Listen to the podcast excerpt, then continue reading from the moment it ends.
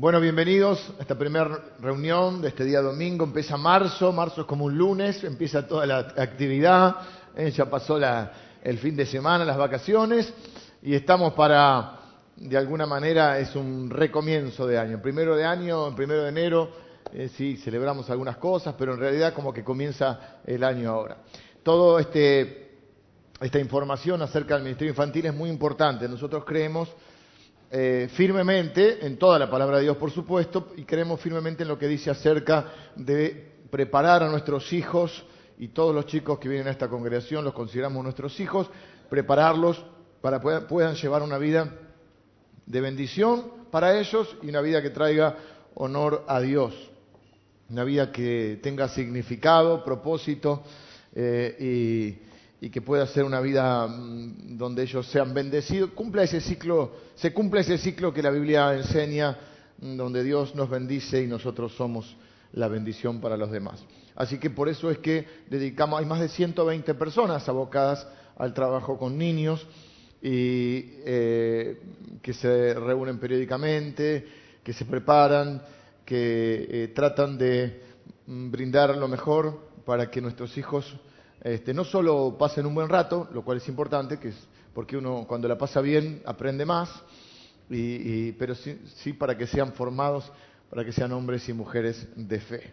No creo que esté reñido divertirse con aprender, es más, creo que si uno no se divierte no aprende. Eh, así que,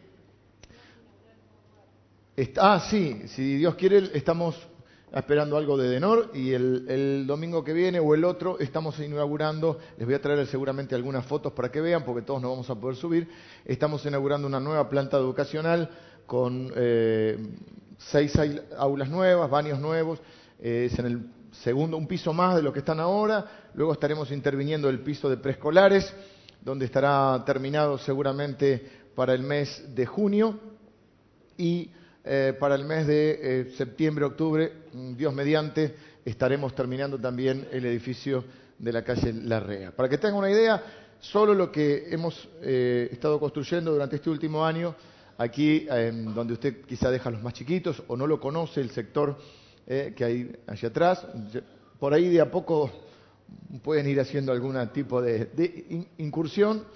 800 metros cuadrados más hemos agregado en aquel sector y eh, en la red no, ya no tengo ni idea porque es impresionante lo que, la cantidad de metros que estarán destinados a actividades de los diferentes, sobre todo la actividad fuerte del día sábado, eh, con jóvenes, para todo lo que tenga que ver con también con actividades eh, de la iglesia que, que requieren un número o que llevan un número de gente y requieren un lugar especial. Así que seguimos creciendo y seguimos creyendo que ese crecimiento debe ir acompañado de una estructura que, permita recibir eh, este, a todas las personas que Dios traiga a este lugar. Si usted está visitándonos, eh, le doy la bienvenida y estoy feliz de que estén con nosotros, eh, porque para nosotros, para eso nos preparamos, para recibirlos cada, cada día de la semana, no solo el domingo, la iglesia está abierta todos los días de 8 de la mañana a 10 de la noche aproximadamente Así que cualquier necesidad que usted tenga o algo que inquietud o algo que usted eh, quiera comunicarnos a la salida, como decían recién eh, los chicos en los anuncios, acérquese a, a, va a haber un lugar especial donde le van a invitar también un café o algo y, pueden conversar un ratito. Bueno, hoy empezamos una nueva, serie, se llama Decisiones. Eh, en realidad es una serie basada en las tentaciones de Jesús. Vamos a hablar de las tentaciones durante todo el mes de marzo, cuatro domingos. Por eso el semáforo tiene prendida la luz roja. ¿eh? También podría haber un, esos carteles que están en la calle que dicen pare o stop, ¿eh? porque la idea es esta. Hay momentos en los cuales hay que hacer una pausa, frenar, mirar el semáforo y pensar antes de hacer este, o de dar el próximo paso. Así que vamos a estar viendo cómo nosotros podemos enfrentar las tentaciones en nuestra vida a la luz del ejemplo del Señor Jesucristo. Eh, tanto en Mateo capítulo 4 como en Lucas capítulo 4 se, eh, se registran las tentaciones. Vamos a ver Mateo 4 nosotros. Eh, quiero decir algo. Este es el, el, paso, eh, automáticamente suceden tres hechos que dan comienzo al ministerio público de Jesús. No sé si lo saben, Jesús vivió 33 años sobre la tierra, durante 30 años sirvió a Dios desde su pueblo, eh, desde su carpintería, trabajando junto a su padre, no sabemos en qué momento eh, falleció el padre José, el padre adoptivo, pero él sirvió a Dios en la carpintería, porque todos servimos a Dios a tiempo completo en, el lugar que Dios nos pone. Pero en el, cuando cumple 30 años, comienza lo que se conoce como el ministerio público. Se dedica a recorrer los lugares, a predicar la palabra de Dios, se da a conocer públicamente. Durante esos tres años, eh, hasta que va a la cruz, están relatados en los evangelios, o sea, en, las biografías de Jesús, que son Mateo, Marcos, Lucas y Juan. ¿Cómo comienza esos tres eventos que les digo? Es el bautismo de Jesús, que está relatado en Mateo capítulo 3, donde cuenta que Jesús va y es bautizado por su primo, Juan el Bautista, se abren los cielos, se escucha, el Espíritu Santo desciende en forma de paloma, el Espíritu Santo no es una paloma, desciende en forma de paloma, se escucha una voz del cielo, la voz de Dios que dice, este es mi Hijo amado en quien tengo complacencia. Eh, inmediatamente a ese bautismo va a comenzar esta, esta serie que vamos a ver nosotros, este, este momento en la vida de Jesús, que está eh, determinado por Jesús en el desierto, tentado por el diablo, enfrentando tres grandes tentaciones. Y luego de esto, muchas de las Biblias tienen títulos, los títulos no están en los originales, pero va a decir que Jesús principia su ministerio, es decir, que Estamos en el inicio del ministerio de Jesús y vamos a hacer cuatro domingos. Hoy solo voy a introducir el tema. Los tres próximos domingos vamos a ver las tres tentaciones de manera específica y luego llega el domingo de Semana Santa donde vamos a ver cómo Jesús culmina el ministerio. No vamos a ver todo el ministerio de Jesús, vamos a ver el inicio con estas tres tentaciones y vamos a ver el, el final con la muerte, resurrección y ascensión del Señor Jesús. Si quieren seguirme, si desean seguirme en la enseñanza de hoy, pueden levantar su mano si no tiene su bosquejo. Arriba hay personas que lo necesitan y usted lo puede ir completando. También en los celulares hay una aplicación de la iglesia eh, que, en la cual eh, ya está eh, el bosquejo y usted también lo puede ir completando si se baja la app de la iglesia. Las tentaciones de Jesús. Vamos a leerlo y vamos a ver que estas tres grandes tentaciones de Jesús están en la base de cualquier otra tentación. Présteme atención a esto. Estas tres tentaciones que vamos a ver durante estos tres domingos siguientes están en la base de cualquier otra tentación. Son como las que originan las demás tentaciones. Y no vamos a hablar uh, puntualmente el, el dinero, no sé, el juego. Vamos a ver estas tres tentaciones de Jesús porque estas dan origen o son el sustento de todas las otras tentaciones. Alejandra nos va a leer entonces Mateo capítulo 4, el pasaje que habla acerca de la tentación. Entonces Jesús fue llevado por el Espíritu al desierto para ser tentado por el diablo. Y después de haber ayunado cuarenta días y cuarenta noches, tuvo hambre. Y vino a él el tentador y le dijo, si eres hijo de Dios, di que estas piedras se conviertan en pan. Él respondió y dijo, escrito está, no solo de pan vivirá el hombre, sino de toda palabra que sale de la boca de Dios. Entonces el diablo le llevó a la santa ciudad y le puso sobre el pináculo del templo y le dijo, si eres hijo de Dios, échate abajo, porque escrito está, a sus ángeles mandará acerca de ti, y en sus manos te sostendrán, para que no tropieces con tu pie en piedra. Jesús le dijo, escrito está también, no tentarás al Señor tu Dios. Otra vez le llevó el diablo a un monte muy alto y le mostró todos los reinos del mundo y la gloria de ellos, y le dijo, todo esto te daré si postrado me adorares.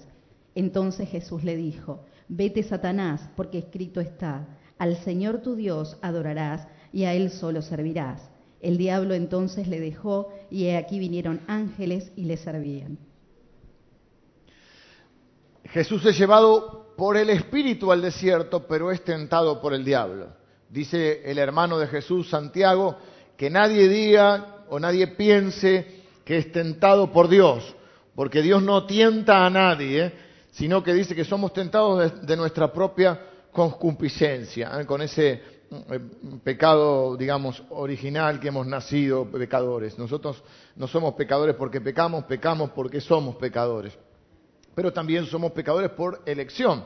Ahora, la manera en que, entonces, va al desierto y es tentado por Satanás. Satanás larga su artillería más pesada contra Jesucristo para hacerlo caer o para intentando hacerlo caer. La manera en que Jesús lidió con las tentaciones es muy instructivo y revelador para nosotros de cómo nosotros podemos lidiar, o sea, luchar en esta vida con las tentaciones. Primero voy a hacer unas consideraciones generales que no están eh, prácticamente en su bosquejo, pero a modo de introducción y luego vamos entonces a ver el primer punto. Algunas consideraciones generales sobre las tentaciones. Primero dijimos entonces, nadie es tentado por Dios, Dios no tienta a nadie, es llevado por el Espíritu al desierto, es llevado por el Señor al desierto, pero es tentado por Satanás. Número uno, dentro, no, está en el bosquejo, pero es dentro de mi introducción. Nadie está exento de la tentación. Nadie está exento de la tentación, ni siquiera Jesús. No hay ninguna razón para pensar que usted y yo podemos librarnos de la tentación. No se sorprenda cuando la tentación llegue. Si Jesús fue tentado, eso significa que todos nosotros en algún momento de nuestra vida y yo diría que más de un momento de nuestra vida, vamos a ser tentados. No subestimemos este hecho. No porque yo soy un cristiano maduro, no porque yo tengo muchos años en el Evangelio, no porque yo conozco la Biblia. El Señor Jesús fue tentado. Y si fue tentado, no era de mentirita. No era para quedar bien. Es más, si no fuese verdad este hecho, si vos estás escribiendo un libro acerca de una persona que decís que es Dios, no vas a andar poniendo que fue tentado. Así que esto es evidentemente claro que Jesús fue tentado. Y si Jesús fue tentado, ninguno de nosotros está exento de la tentación. Otra cosa que quiero aclarar en estas consideraciones generales. La tentación no es pecado. Porque Jesús dice la Biblia que nunca pecó. Se convierte en pecado cuando yo creo la mentira y actúo basado en la mentira detrás de la tentación. Cada tentación tiene una mentira, una promesa mentirosa, una falsedad. En sí el hecho de ser tentado no es pecado, si no Jesús hubiese tenido pecado. La Biblia dice que Jesús fue sin pecado. Así que la tentación en sí no es pecado. Más les digo, tampoco debe ser una indicación de derrota en mi vida. Que yo esté tentado no significa que yo esté derrotado, es más, es una oportunidad para que yo pueda ser vencedor, para que yo pueda salir airoso o victorioso. Es una oportunidad para la victoria. No hay, que, no hay que andar buscando tentaciones, pero cuando uno es tentado, no está significando eso que uno esté de, que sea un fracaso o, que sea este, eh, o que en sí esté cometiendo un pecado. Y tercera aclaración que quiero hacer, la tentación siempre sucede, o generalmente, cuando por alguna razón estamos vulnerables. Jesús estaba cansado. Jesús estaba 40 días sin comer en el desierto. Y Jesús estaba solo, aislado. Tres enemigos de los cristianos frente a la tentación o cuando quieren caminar en obediencia a Dios. Cuando uno está cansado, porque puede estar cansado por estrés, por trabajo, por, por épocas de exámenes, por conflictos familiares, por enfermedades o por estar que pueden ser propias o, del, círculo íntimo y uno está cansado por mucho trabajo, por, Jesús estaba ahí eh, eh, casi extenuado, sin energía, 40 días sin comer en el desierto. Cuando uno está cansado físicamente o mentalmente o emocionalmente, porque a veces uno dice, estoy cansado de, estoy cansado de discutir, por ejemplo, estoy cansado de luchar con la misma cosa siempre.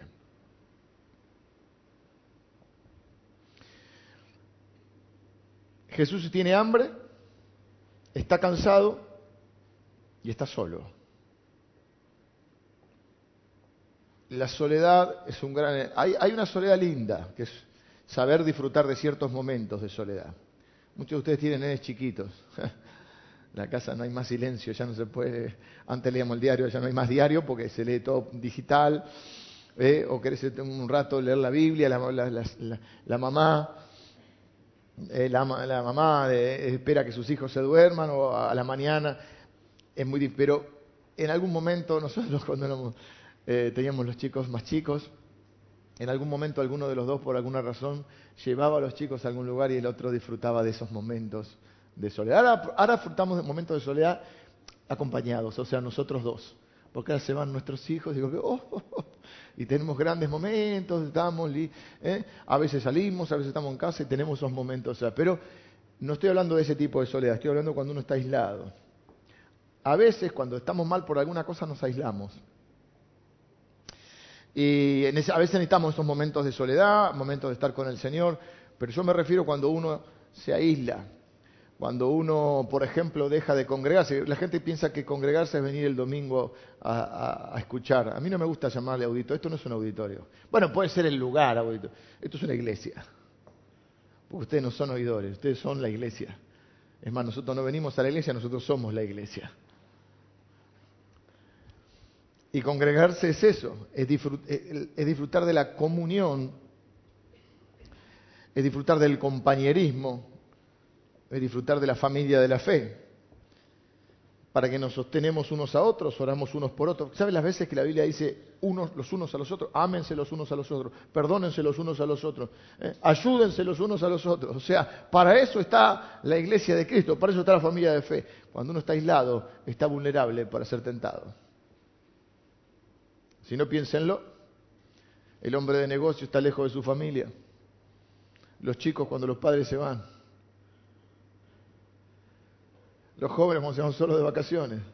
Cuando estás lejos de los tuyos, estás vulnerable. Eh, a través de esta serie vamos a ver que Jesús fue tentado en tres grandes formas específicas. Hoy solo estoy introduciendo, a partir del domingo que viene, pues son cuatro domingos, la introducción y una tentación vamos a ver cada domingo. Una de estas tres grandes tentaciones que enfrentó Jesús está en la base de todas las demás experiencias o tentaciones que vas a enfrentar en tu vida. Lo que quiero decir es que una de estas tres tentaciones origina a cualquier otra tentación. El domingo que viene, por ejemplo, vamos a ver cómo Jesús fue tentado a llenar una necesidad legítima de forma ilegítima. Tenía hambre di que este pan se convierta, estas piedras se conviertan en pan. Llenar una necesidad legítima de una manera ilegítima. Después vamos a ver el otro domingo cómo Jesús fue tentado para aprovecharse de alguna manera de Dios, para utilizar a Dios y, a su, y el poder de Dios para beneficio propio. Y el tercer domingo, que para nosotros es el cuarto en realidad, el cuarto domingo de marzo, pero el tercero a partir de hoy sería el siguiente y así, etcétera, etcétera. El cuarto domingo veremos que Jesús fue tentado a hacer trampa. Jesús fue tentado a hacer trampa, a tomar un atajo, a hacer el, camino, el camino eh, corto, el camino que no corresponde. Es decir, fue tentado a hacer algo correcto de forma incorrecta.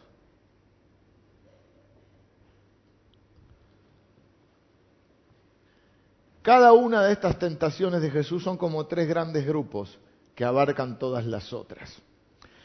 Primer punto entonces que quiero contestar hoy es ¿por qué cedemos a la tentación?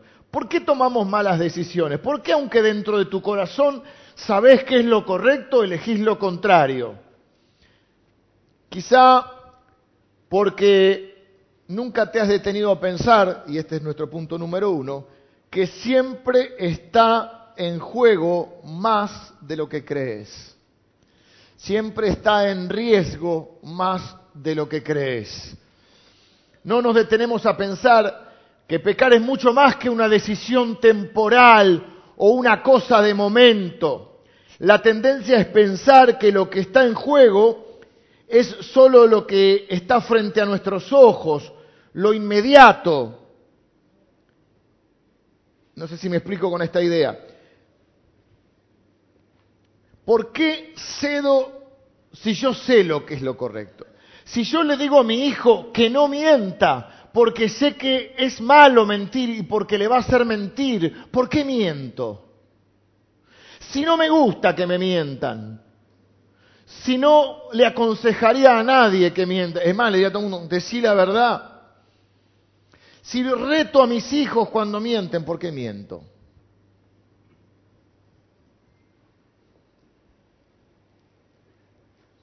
si sabemos, si, si hay cosas que nos enojan en los demás porque sabemos que, nos hacen un mal, una deslealtad, una infidelidad, ¿por qué hago lo que jamás le recomendaría a otro que haga? Quizá es porque no me he detenido a pensar lo que realmente está en juego. Ceder a la tentación en algo altera el curso de tu historia y altera el curso de aquello, de la vida de aquellos que te rodean. Cuando Jesús enfrentó la tentación, había muchísimo en juego. No solo era su propia vida, no era solo su propia historia y su propio destino, sino que estaba en juego, por ejemplo, en las tentaciones de Jesús, la salvación, tu salvación y mi salvación. La salvación de la humanidad estaba en juego en la tentación, porque si Jesús cedía a la tentación y cometía un pecado, ya no hubiese podido salvarnos a nosotros, no hubiese podido ser el Salvador, porque Él tenía que ser sin pecado para poder morir por nosotros. Por lo tanto, si él cedía a la tentación, estaba en juego el destino de la humanidad. No había otro Salvador. ¿Me explico esta idea? La tentación no es pecado. Si Jesús peca, deja de ser eh, sin pecado, deja de ser impecable. Y la única manera de salvarnos era si moría como inocente. Si de haber tenido pecados propios hubiera muerto por sus pecados y no hubiera podido pagar los nuestros. Pensalo, cada vez que sos tentado, siempre hay más en juego de lo que ves. Cada vez que sos tentado está en juego lo que yo llamo las tres F, Fs. Tu futuro, tu familia y tu fe. Tu futuro, el futuro de alguien que amás, yo llamo familia, pero es de alguien que amas, no, no específicamente, quizá no es un lazo sanguíneo, tu futuro, tu familia y tu fe. No está en juego solo lo que vos ves en el momento. No está solo en juego los próximos 15 minutos, 20 o los próximos 30 días. Está en juego tu futuro, tu familia y tu fe. Es algo fácil de ver en otra gente. es muy difícil de ver en uno mismo. Piénsenlo, cuando vemos una película, estamos viendo una película o una serie de Netflix, y el protagonista está por decir, bueno, no hay otro camino, y va a cometer algo que es un error. Un error no es un pecado, no es lo mismo.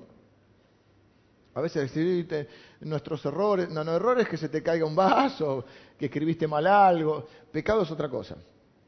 Pero vamos a poner, hay, hay, los pecados son errores también, pero el pecado es más que error. Vos no retes a tu hijo cuando se equivoca, retalo cuando peca. El protagonista está en un momento y dice, no hay otra. Y va a cometer algo y vos estás ahí diciéndole, no lo hagas. Debe haber otra forma, no sé cuál, pero debe haber otra forma. Vos estás por aconsejarlo, porque sabés que se equivoca, quizás no sabés la solución, quizás no sabés qué es lo que debería hacer, pero evidentemente no tiene que hacer lo que está haciendo. Vemos el peligro y queremos decirle al protagonista, no lo hagas. Cuando se da por vencido, en alguna película se da por vencido y, es como que se rinde y, y va a hacer algo malo porque cree que es la única solución. No sé, no tiene trabajo y, y de repente acepta participar de un robo, para poner un ejemplo. O va y roba algo, si no tengo otro camino. Va, no, no, no, debe haber otro camino. Piénsenlo como padres. Los peligros de una mala decisión de nuestros hijos nos aterran. ¿Y cómo puede afectar eso su vida y su futuro? Y cada vez que él hace algo así o está a punto, vos lo aconsejás y casi que de una, entre comillas, una pavada, vos le planteás un futuro negro para que él sepa el riesgo que está corriendo. ¿O no? Porque si salís con la bicicleta y corres ¿eh? y cruzás el semáforo y te agarra un camión que justo viene.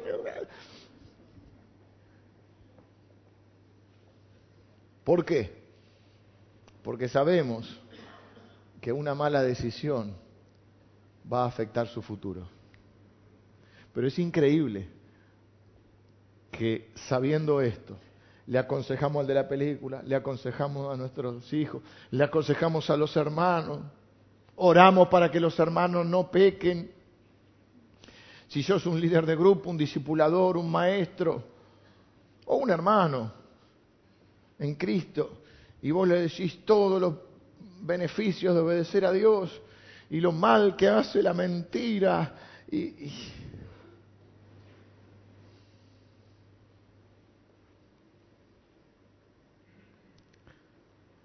Para verlo más claro, dije que afecta a tu futuro, tu familia y tu fe. Pensemos por un momento, el futuro ya está claro, ¿no? Pensemos por un momento en, tu, en la familia. Para ver claro cómo afecta a la familia, pongámonos del otro lado. Yo quiero, o sea, estoy diciendo que cuando yo peco, afecto la vida de mi familia. Cuando vos pecas, afectas la vida de tu familia. Ahora vamos a verlo del otro lado cuando alguien de tu familia pecó y afectó tu vida. Aquellos que por ahí han padecido la adicción de un papá, un papá adicto, alcohólico, adicto a las drogas, al juego. Eh, eh, el juego destruye la familia. Todas las adicciones destruyen la familia. Pero uno cree solamente que la droga. Yo he conocido eh, familias que han quedado en la calle, porque el padre de familia o el abuelo en un caso puntual se jugó hasta la casa.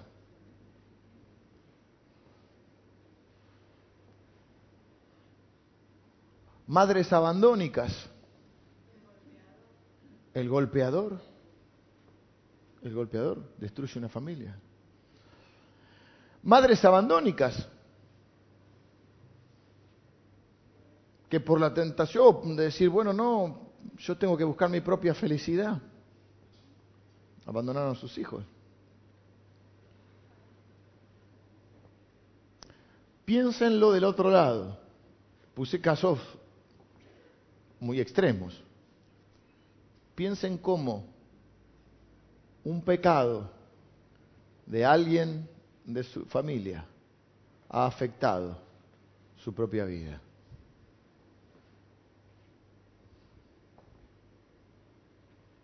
Las personas que están bajo tu influencia podrían sufrir mucho si no sos capaz de resistir la tentación. Personas que están bajo tu influencia. Yo dije familia, pero en realidad lo podría agrandar un poco más. Vos sos el líder eh, de un negocio, sos el, el dueño quizá de un negocio y tenés empleados. Negocio, una fábrica, una empresa. Tus decisiones afectan a un montón de familias. Directa o indirectamente, quizás son empleados propios, quizás son proveedores.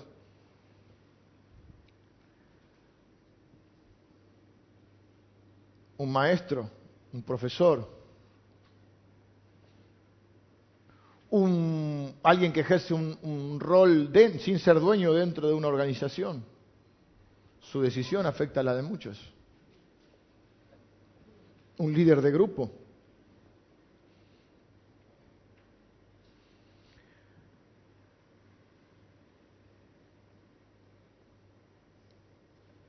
Segundo punto de hoy, le pusimos una cuestión de confianza en Dios.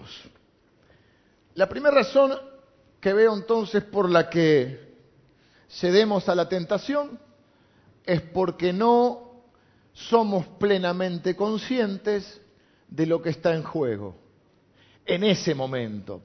Porque sí somos conscientes cuando es la vida de los demás, cuando es la vida de nuestros hijos, cuando tenemos que aconsejarle a alguien, hasta cuando vemos una película. Somos conscientes de las consecuencias que va a enfrentar, pero no lo somos tanto en nuestra vida, no somos conscientes de lo que está en juego. La, pregunta que estoy contestando es por qué cedemos a la tentación, es en el día de hoy para introducir el tema. La segunda razón por la que yo veo, creo que cedemos a la tentación es un problema de confianza en Dios, una falta de confianza en Dios. Una Por eso dije que está en juego tu futuro, porque todas nuestras decisiones tienen consecuencias, que no tienen que ver, si sos un hijo de Dios, probablemente con la, con la salvación, sino que tienen que ver con tu vida aquí en la tierra victoriosa. Afectamos la vida de los que están cerca, o de los demás cercanos, y sin duda de los que más amamos, y sobre todo nuestra familia. Y la tercera F dije que era la fe afectamos tu fe. Quiero mostrarte cómo la razón por la que cedemos es una falta de confianza en Dios y cómo eso afecta tu fe en un círculo que no es virtuoso, es, un círculo vicioso. Eh, cada vez que uno peca, daña su relación con Dios y se siente alejado de Dios. No solo cuando cedemos a la tentación está en juego mi futuro y mi familia, también está en juego mi vida espiritual, mi fe, mi relación con Dios no porque Dios deje de amarme, sino porque yo soy el que me alejo de Dios. La Biblia dice que el pecado nos separa de Dios.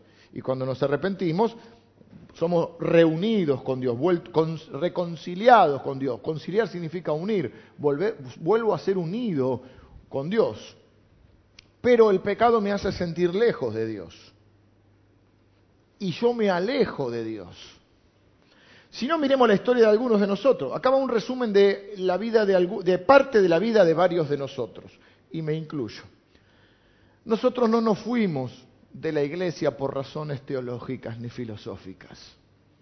No nos alejamos de Dios ni de la iglesia por razones teológicas y filosóficas. Después encontramos razones teológicas y filosóficas y algunas otras excusas más para no congregarnos y para decir por qué no nos gusta la iglesia, pero no fue así como empezó todo, no fue así como nos alejamos de Dios, nos alejamos de Dios por nuestra conducta, así empieza la cosa. Violás tu conciencia una vez, luego otra vez y otra vez y te sentís culpable y decís, Dios, perdoname, pero vez tras vez hasta que llega un punto en que te va importando menos, hasta que llega un punto en que ya no te importa y se endurece la conciencia. En esencia, no nos alejamos de Dios por alguna cuestión que no me gustaba en la iglesia. Me alejé de Dios por mi conducta y por la conciencia a la por mi conciencia, a la que se le había enseñado la ley de Dios.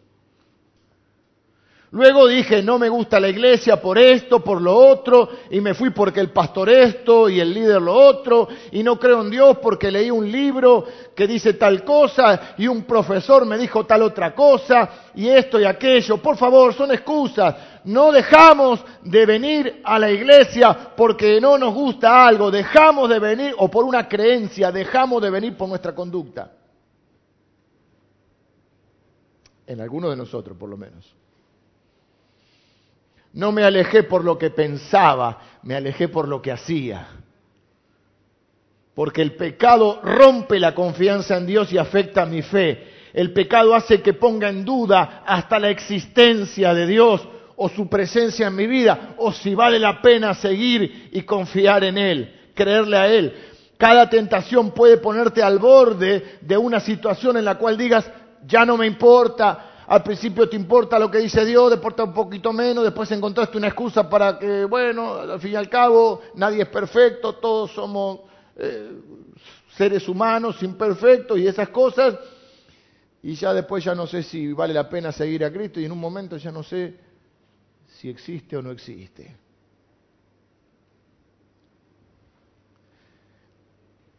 La tentación no tiene que ver solo con tu capacidad de autocontrol, tiene que ver con tu confianza en Dios.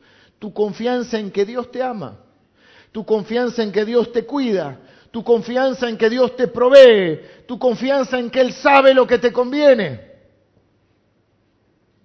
O al fin y al cabo, ¿qué tratamos de generar con nuestros hijos? Confianza. ¿Cómo podemos liderar a nuestros hijos? Creemos que los podemos liderar imponiéndoles algo, por obligación. Bueno, durante un tiempo quizá lo tengan que hacer porque son menores. Y porque vos le puedes decir, mientras vivas en esta casa, lo cual no está mal, hay reglas en esta casa que hay que cumplir. Sería bueno que si hay reglas las cumplamos todos, no solo que la tengan que cumplir ellos, porque la única manera de enseñar es el ejemplo, no hay otra manera de enseñar. Luego hay que verbalizarlo, pero yo no le puedo decir que no mientas si yo miento. No, porque acá hacemos todo un discurso de la verdad y después te llaman por teléfono y decirle que no estoy. O te escucha, vos te crees que... Vos sabés que no es tonto. Vos sabés que los pibes de hoy, los pibes de siempre, pero los de hoy vuelan. La Biblia ya lo enseña, la Biblia dice que somos cartas leídas. ¿Vos te crees que no se da cuenta? ¿De qué me refiero? A la inconsistencia. ¿No? Por ahí sí, por eso hay muchos que también se alejaron de la iglesia, por nuestras inconsistencias. Pero básicamente creo que la mejor manera de, liderar y eh, educar a un hijo es que mi palabra tenga autoridad sobre él no por obligación o por imposición o porque yo soy tu papá, sino porque Él me delegue esa autoridad. Por supuesto es un proceso. Quiero decir que cuando después Él sea grande, vea en mí un referente al cual consultarle muchas cosas, cuando ya no tiene la obligación de hacerlo. No sé si me explico. Cuando vos sos grande no tenés obligación ya de obedecer a tu papá en todo. Formaste tu familia. Sin embargo, muchos de nosotros seguimos consultándoles a nuestro papá cuando los tenemos. Y cuando ya no los tenemos los extrañamos por eso, porque no hay a quien consultarle. O hay otras personas que tomamos de referencia, que quizás son un poco más experimentados en algún área de nuestra vida. No tiene que, a veces tiene que ver con la edad, que la edad a fuerza de, de palos y de años nos hace un poco más sabios, algunos nos cuesta más que a otros. Y a veces por pericia. Alguien no es más grande que vos, pero está más adelantado en el camino. Ese es el camino cristiano, la fe, eh, algún tipo de disciplina en tu trabajo, en tu profesión. Y vos buscas una referencia. Es decir, vos estás delegando autoridad. No por obligación. Fíjense, en una, em, algunos de ustedes trabajan en alguna empresa. Está el líder formal. El líder formal es que si fulanito tiene el cargo, tiene el cartelito. Y está el líder informal, que es el que los demás le consultan. A veces coincide, a veces no. Y cuando uno va a, dirigir o liderar una, un grupo, una compañía o algo, lo uno lo que debe hacer, pienso yo, que debe hacer es juntar al personal y decir, para, para, ¿quién es el líder? No, no, él tiene el carguil, él es el gerente de operaciones, no, no. Vamos a identificar a los líderes informales. Son los que la gente sigue, aunque no tengan título. Y si vos sos capaz de convencer al líder informal de tu visión y de tu proyecto, el resto lo va a seguir. Porque ese es el líder. Uno o varios. El que liderazgo es influencia. Entonces el liderazgo con tus hijos es esa influencia. Por supuesto que hay momentos, cuando son en un momento que decimos, acá se hace lo que digo, pues yo soy papá y punto. Pero la manera de liderar cómo es, en base a que vos te vas ganando una autoridad y que él puede confiar. Por supuesto que Dios se ha ganado esa autoridad, pero a veces no siempre, eh, las relaciones son ida y vuelta. Por eso digo es un problema de confianza. Cuando yo estoy, porque cuando estoy pecando estoy yendo contra la palabra de Dios. Y si conozco la palabra de Dios, estamos hablando de, los que conocemos la palabra de Dios. Oh, tenemos que conocer más la palabra de Dios. Pero vamos a ver que Jesús contestó con la palabra de Dios. Pregunta, si conocemos la palabra de Dios, si sabemos lo que está bien y está mal, la única explicación que yo encuentro es, primero, porque no mido los riesgos y segundo, porque no confío en Dios. O sea, no confío en que Él sabe lo que me conviene. Si Él me dice no, pero yo creo que sí, y no le doy importancia o no le hago caso, en realidad es una falta de confianza en Dios, de que Él sabe lo que me conviene, de que Él sabe lo que es mejor para mí, que sus mandamientos y sus principios no son caprichosos, que tienen un sentido, que me vaya bien, de la misma manera que yo pongo reglas o mandamientos en mi casa o lineamientos de conducta porque sé que de esa manera le va a ir bien. Y si él cree, confía en mí, que yo sé lo que le estoy conduciendo a mí, y mi hijo dice, yo no sé, este hombre va a llevar la familia al desastre. Mis hijos tienen que poder confiar en mí. Y no solamente porque yo pueda proveer de dinero, sino porque vean en mí una persona íntegra. Y que las cosas que estoy proponiendo como, como lineamientos las cumpla. Jesús nunca nos pide algo que Él no haya hecho. Jesús nunca nos va a pedir algo que Él no haya hecho. Y Jesús nunca nos va a pedir algo para lo cual no nos haya capacitado. En Génesis se perdió el libre albedrío. Porque la gente dice, no, porque la gente es libre de elegir por Cristo, no Yo no creo eso. Sí, porque Dios hizo el libre albedrío. Sí, sí, pero en Génesis, cuando el hombre peca, en Génesis capítulo 3, se acabó el libre albedrío. Por eso dice la Biblia que estamos muertos en nuestros delitos y pecados. Por eso yo no creo que cualquier persona pueda elegir por Cristo. Yo creo que Dios elige a las personas. Por eso creo en la elección divina.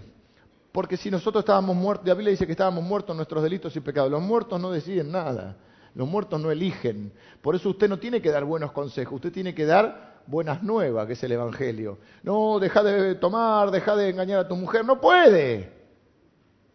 No puede porque no tiene libre albedrío. Es esclavo de qué? Del pecado, pero usted no. Si usted es un hijo de Dios, usted recuperó el libre albedrío.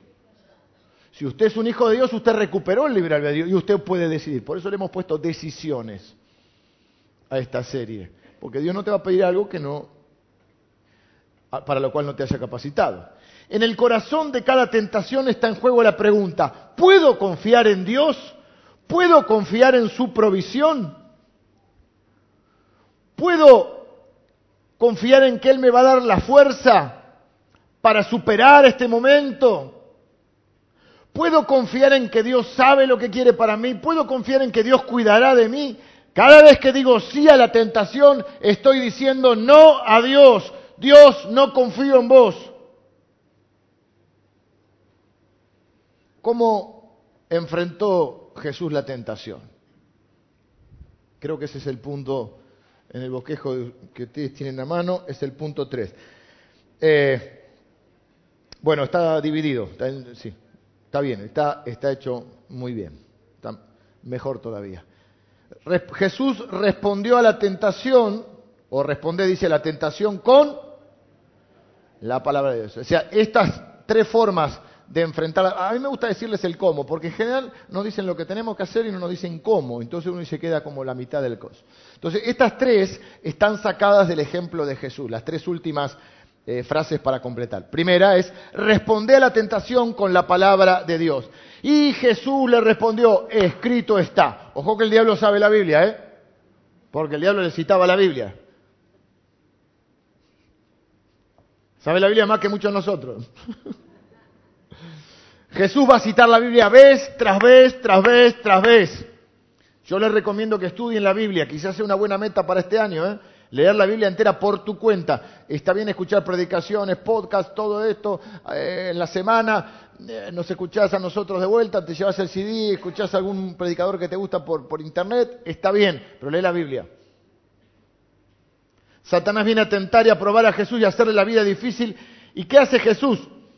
Imagínense, 40 días en el desierto. Satanás viene con tentaciones y Jesús le responde con palabras que están escritas en el libro de Deuteronomio. Imagínese si usted está 40 días sin comer y su destino depende de que usted pueda citar de Deuteronomio. Usted está en el horno. Imagínese. Así que si tenés una tentación en particular que Satanás usa en tu vida o te ataca, memoriza. Es importante memorizar la palabra de Dios. De chiquitito les enseñamos, hacemos los concursos para que se aprendan la Biblia. Antes jugábamos los concursos de unos locos bárbaros. jugábamos el espadeo bíblico, a ver quién buscaba más rápido. Ahora con el, Google haces pum y pones el versículo. Eh, pero igual maneje la Biblia, manéjela, ya sea electrónica o en papel. Memorice versículos, póngalos en un lugar visible. Muchos ponen en la ladera promesas de provisión. Bueno, ponga de las otras también. al fin y al cabo es una provisión contra la tentación. Estás cuidando tu futuro, tu familia y tu fe, tu relación con Dios. Ponga versículos bíblicos que tengan directamente que ver con esas luchas que, cada uno de nosotros tiene. Segundo, resiste, resistí en el poder del Espíritu Santo. Jesús fue llevado en el poder del Espíritu Santo al desierto. Todo lo que él hizo fue confiando en el poder del Espíritu Santo y se enfrentó a la tentación en el poder del Espíritu.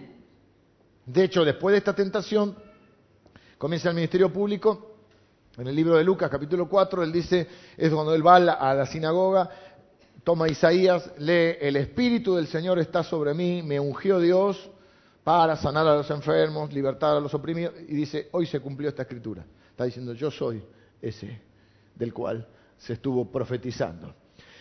Tercero, buscar la voluntad de Dios en cada tentación. Satanás trató de desviar a Jesús de la misión. Si estás procurando vivir en el propósito de Dios, tendrás más éxito superando la tentación, porque frente a la tentación vas a decir, no, no, esto no está en sintonía con Dios, esto me desvía del propósito de Dios. Vengan los músicos, estoy terminando. ¿Qué vas a hacer cuando enfrentes la tentación esta semana? Te pido que hagas una cosa, un stop una pausa, un semáforo en rojo. No te pases el semáforo en rojo como todos los semáforos en rojo que hay por ahí. Algunos tienen cámara. Quiero que hagas un stop, una pausa en tu día. Miren, yo les eh, eh, hablaba la otra vez, fui a un retiro de jóvenes. Cuando vemos las grandes caídas de alguien, no fue de un día para el otro. No fue que hoy me acosté santo y me levanté pecador. Fue un proceso. Les está hablando de cuidar el corazón. Vigila tu corazón sobre toda cosa guardada, dice la Biblia. Porque de él mana la vida. Uno se va deslizando. Uno no se va al pasto de un día para otro. Uno va con el auto y se va yendo. ¿Viste cuando se duerme? Uno cree que se durmió un segundo. Uno no se va al pasto. Y entonces una hermana amiga me recordó esta ilustración. Si vos tiras un sapo al agua caliente, sale como, como tiro el sapo. No lo pruebes, es una ilustración. Ya está comprobado científicamente, no hace falta hervir otro sapo. Pero si vos al sapo lo pones en el agüita fría y le das a fuego lento y la agüita se va calentando y el sapo se va acomodando, se muere hervido. Después te lo comes. Algo de la rana se come. Vuelta y vuelta.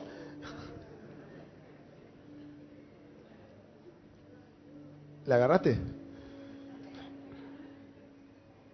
Uno no se va al pasto de, una noche. Uno empieza con, empieza con una mentirita y una justificación y un media mentira, media verdad y un, y hablar en lenguas, pero no las lenguas santas. Y termina siendo un mentiroso. Uno, por eso Jesús dijo eh, que la mira dos veces. Uno empieza mirando, uno empieza con un comentario. Uno empieza aceptando un pequeño favor, una pequeña dádiva.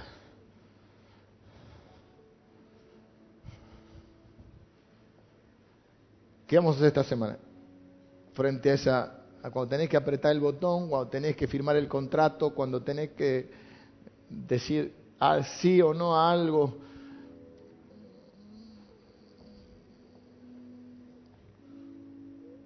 Vas a hacerte estas dos preguntas. ¿Qué está en juego? Uf, ¿qué está en juego? Segundo, ¿puedo confiar en Dios? ¿Que Él me va a proveer? ¿Que no hace falta que agarre el atajo? que no hace falta que mienta, que no hace falta que eh, robe, que no hace falta que acepte lo que no, me corresponde, que no hace falta que haga esto o deje de hacer lo otro, que no hace falta que haga la vista gorda.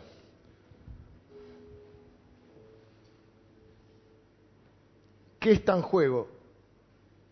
Y la segunda, ¿es Dios confiable? Pensá en las tres Fs que haga la siguiente declaración. Yo no le hablo al diablo, no, no, no me relaciono con él. Hay unos que le hablan al diablo. Si es para echarlo, sí, pero para, decir cómo te llamas, Pero fue tentado por el diablo, así que bien se uno puede decir al diablo, puede hablarle directamente a la tentación o puede hablarse a uno mismo. Y puede decir, la tentación no va a tener mi futuro, no va a tener mi familia, no va a tener mi fe. La tentación no me va a robar mi futuro, no me va a robar mi familia, no me va a robar mi fe. Si querés hablar, hablar. Diablo, no me vas a robar mi familia, no me vas a robar mi futuro, no me vas a robar mi fe. O tentación, tentación, ¿estás ahí? ¿Viste? Tentación, no me vas a robar mi futuro, no me vas a robar mi familia, no me vas a robar mi fe. Hace una pausa, un stop. Es una decisión. Tus decisiones tienen consecuencias, afectan tu vida y la gente que amas. Y afectan tu fe, es decir, tu relación con Dios. Si te haces este hábito de parar y reflexionar sobre lo que está en juego antes de firmar el contrato, antes de decir esa mentira, antes de dar ese paso, seguramente vas a salir victorioso. Si dice el bosquejo que ustedes tienen ahí, si sos joven, bueno, yo no lo puedo leer, así que lo leo del mío. Si sos joven, tenés mucho futuro en juego. Si sos viejo, tenés mucho legado en juego. Muchos que te están mirando. Muchos para los cuales quizás sos un referente. Y si estás en el medio, tenés mucho futuro y mucho legado. Cuando estás tentado, ¿qué pones en juego? Dice la Biblia que a partir de Cristo, el pecado no tendrá dominio sobre ustedes. Promesa del Señor, Romanos 6:14, y con esto termino. Así el pecado no tendrá dominio sobre ustedes. Dice a Reina Valera, no se enseñoreará, no será su Señor, no será su amo, porque ya no están bajo la ley, sino bajo la gracia de Dios. La gracia es la que nos levanta cuando nos caemos, pero la gracia es la que nos empodera para no caer. Algunos tienen un concepto muy flaco de la gracia. Piensan que la gracia, bueno, Dios sabe que vas a fracasar y cuando fracase, vení, que Dios te va a levantar. Sí, la gracia nos levanta, pero también la gracia nos sostiene para que no caigamos. Jesús vivió por gracia y guiado por el Espíritu Santo, en el poder del Espíritu Santo. Quiero terminar orando hoy para que este sea un año donde puedas crecer en el conocimiento de la palabra de Dios, en tu relación con Dios, puedas crecer laboralmente, puedas crecer familiarmente, puedas crecer intelectual, emocional y espiritualmente. Dios es el diseñador, pero que puedas empezar tomando esta decisión. Voy a confiar en Dios, porque Dios es confiable. No voy a poner en riesgo ni mi futuro, ni mi familia, ni mi fe, porque ahí está mi bendición.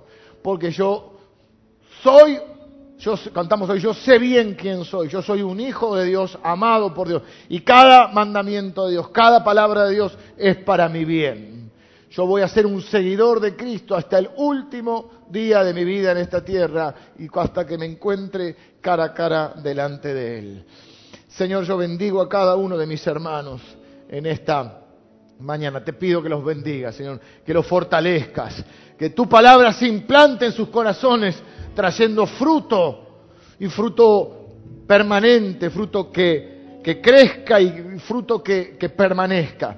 Señor, si alguno está siendo, mis hermanos, está siendo tentado en este momento, Padre, que tu palabra se implante en su corazón de tal manera que el fruto comience a darse en este mismo momento, Señor, para resistir al tentador y él huirá de nosotros, dice tu palabra, Señor. Padre, para resistir la tentación, siendo conscientes de lo que está en juego y poniendo nuestra confianza en ti y en tu palabra. Señor, para poder ahora depender de tu Espíritu Santo, que nos empodera en tu gracia para vivir una vida que traiga honor y gloria a Jesucristo. Señor, te bendecimos, eres nuestro líder, eres a quien seguimos, a quien amamos, a quien servimos y a quien queremos honrar con nuestra vida. En tu nombre oramos, Jesús. Amén.